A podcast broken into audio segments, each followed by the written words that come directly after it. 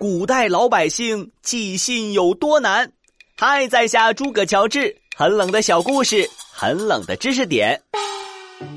古代车马慢，路途远，亲人要是出远门了，家里人想寄封信联系下，可不是一件容易的事。